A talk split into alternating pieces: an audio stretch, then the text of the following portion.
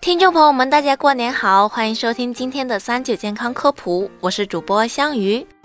迎春花市是中国独一无二的民俗景观，逛花市、购年花，感受浓浓的节日气氛。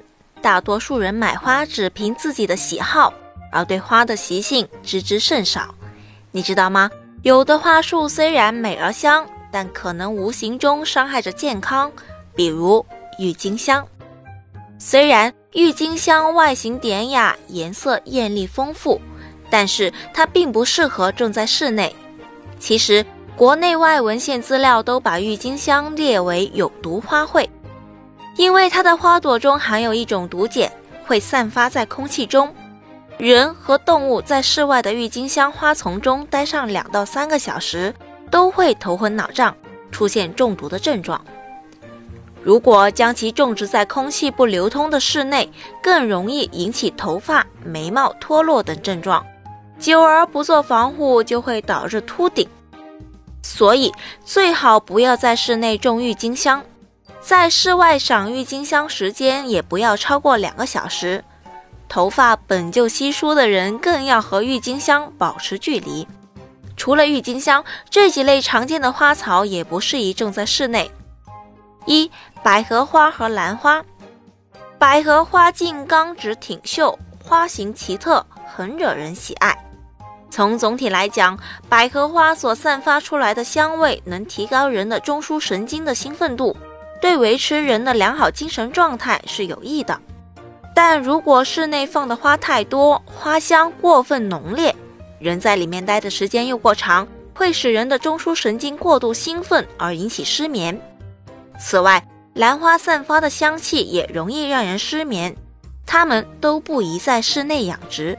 二、月季花，月季是花中皇后，也是很多城市的市花。我们经常可以看到月季在阳光下盛开，姿色要动人。需要注意的是，月季花的香味很浓，有的人闻后会感到胸闷不适、憋气和呼吸困难等症状。所以，想要在室内养月季的朋友，一定要根据自己的情况来确定行不行。三、杜鹃花，从植物的光合作用看，杜鹃花不见或少见阳光，只能呼出少量的氧气，而夜间呼出大量的二氧化碳气体，对人体是有很大伤害的。此外，黄色杜鹃的植株和花内都含有毒素，误食会引起中毒。白色杜鹃的花中含有四环二萜类毒素，中毒后引起呕吐、呼吸困难、四肢麻木等等，重者会引起休克，严重危害人体的健康。这两种杜鹃花尽量都不要放置于室内过长的时间。比较适合家养的杜鹃花是灌木杜鹃，也就是映山红，它可以食用，对人体没有伤害。四水仙花。水仙花一直以来都是美丽雅洁的，但它不适合种植在室内。首先是它的头，也就是鳞茎，内含有拉可丁，是有毒的物质。其次，它的花枝叶都有毒，中毒后会发生呕吐、腹痛。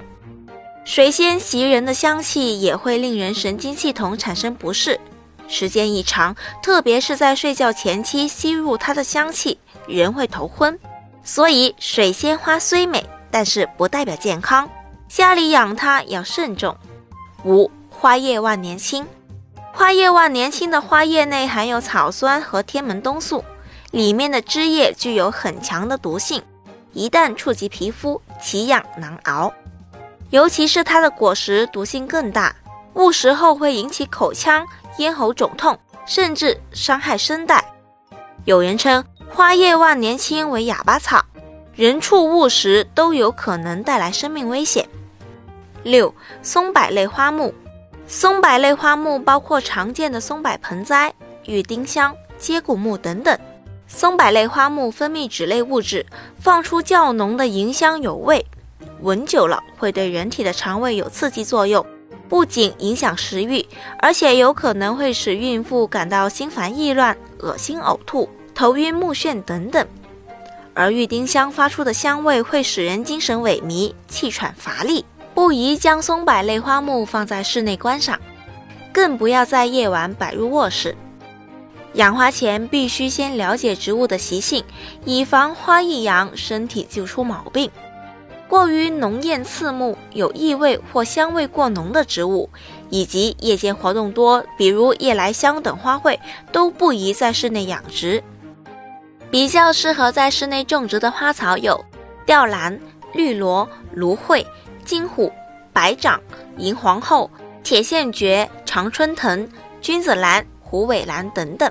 这些植物无毒无害，容易养，可以吸走建筑物中和空气中的有毒物质。当然，室内也不宜摆放过多的植物，否则就会形成植物和人争养的局面，增加空气中二氧化碳的浓度。特别是夜间，植物的光合作用大都被抑制，而呼吸作用却十分旺盛，使居室内的二氧化碳浓度较高，影响人的身体健康。好了，今天的节目也差不多了。如果大家还遇到什么问题，可以留言告诉我们。我们下期再见吧。